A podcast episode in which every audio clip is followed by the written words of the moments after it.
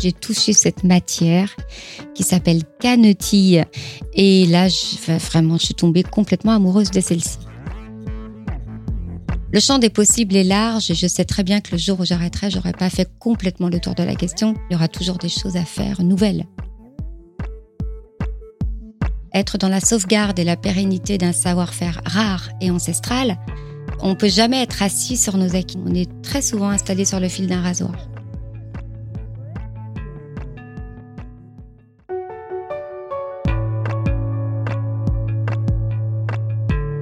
Bienvenue à toutes et tous. Vous écoutez les podcasts du Cercle, un rendez-vous du Cercle des actionnaires de BNP Paribas. Dans chaque épisode, nous allons à la rencontre d'une personnalité du monde de la culture. Vous découvrirez sous un angle nouveau un artiste, un artisan, une œuvre, une exposition, un lieu d'art.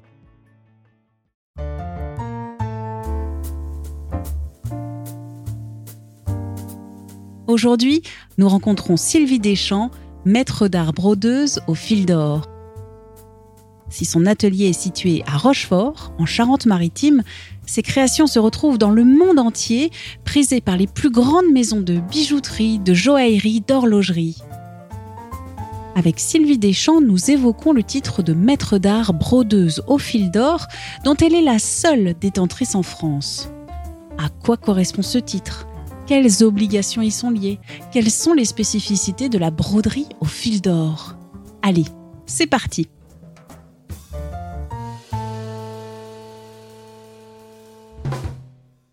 Sylvie Deschamps, bonjour. Maître d'art en broderie au fil d'or. À quoi ce titre fait-il référence? Maître d'art brodeuse au fil d'or, c'est un titre qui a été souhaité par le ministère de la Culture à Paris on a pour ça aussi une condition, c'est la formation, la transmission. Quand le ministère de la Culture vous a-t-il décerné ce titre de maître d'art?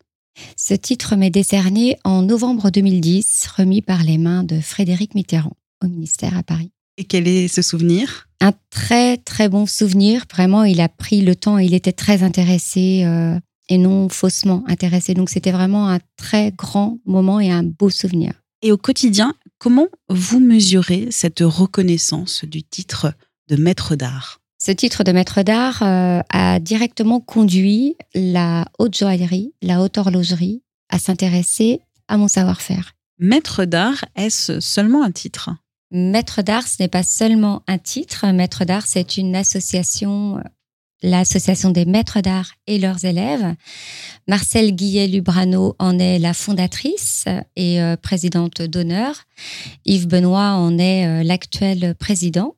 Cette association a vraiment euh, pour but de défendre ces titres-là, d'aider aussi leurs élèves, ce qui est très important, pour l'excellence française.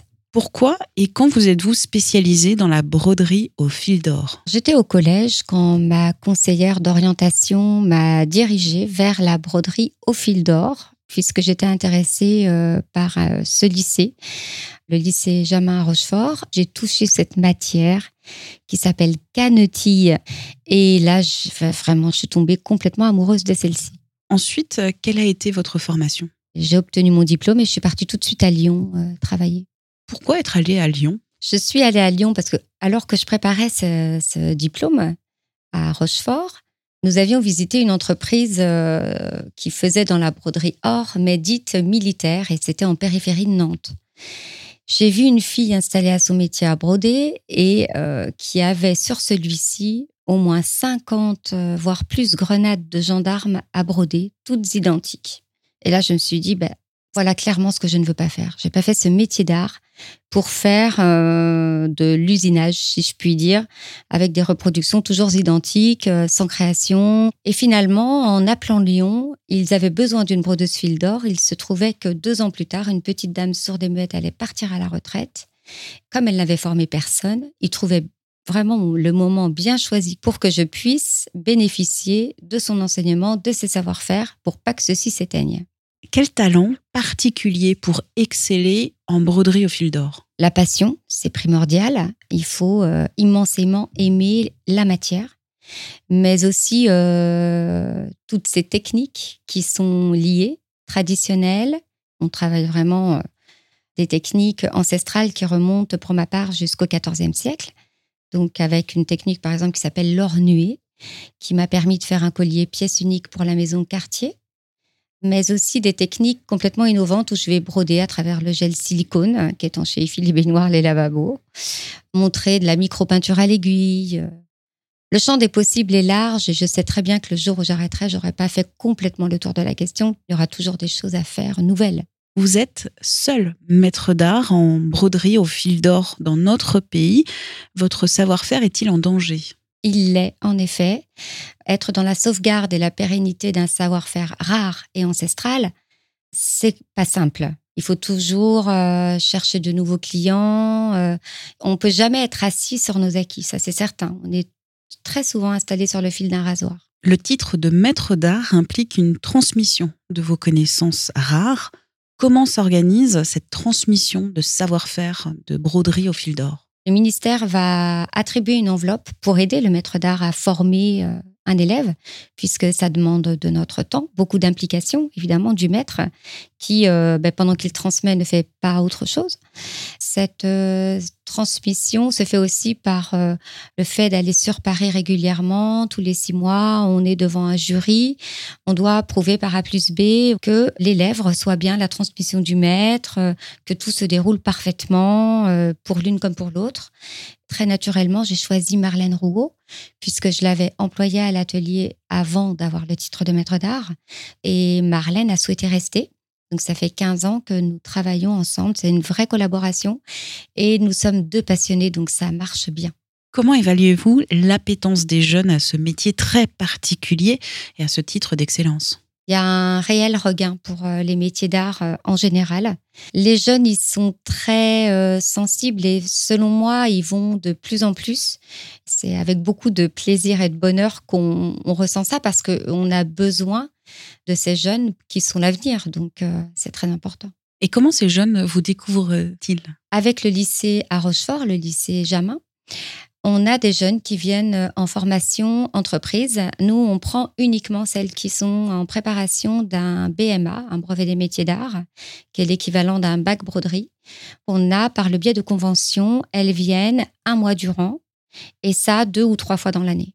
Et dans votre travail, comment trouvez-vous l'équilibre entre le respect des traditions et l'innovation dont vous nous avez parlé?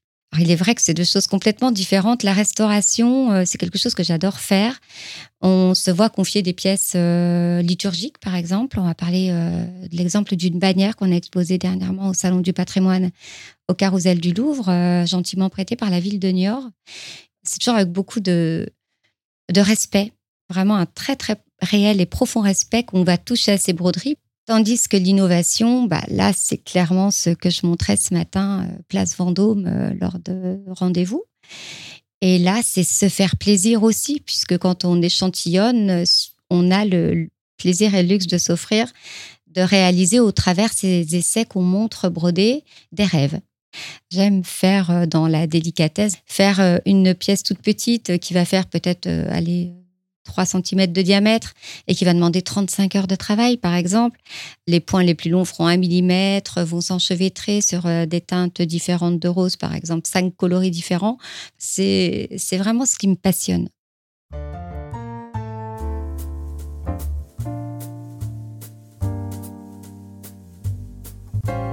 Un grand merci à Sylvie Deschamps pour ses explications. Nous espérons que, grâce à cette conversation, vous avez découvert l'extraordinaire méticulosité de la broderie main au fil d'or, un travail d'art unique au monde. Si vous voulez en découvrir davantage sur le travail de Sylvie Deschamps, découvrez son atelier, le Bégonia d'or, à Rochefort, en Charente-Maritime. À très bientôt pour un nouvel épisode des podcasts du Cercle.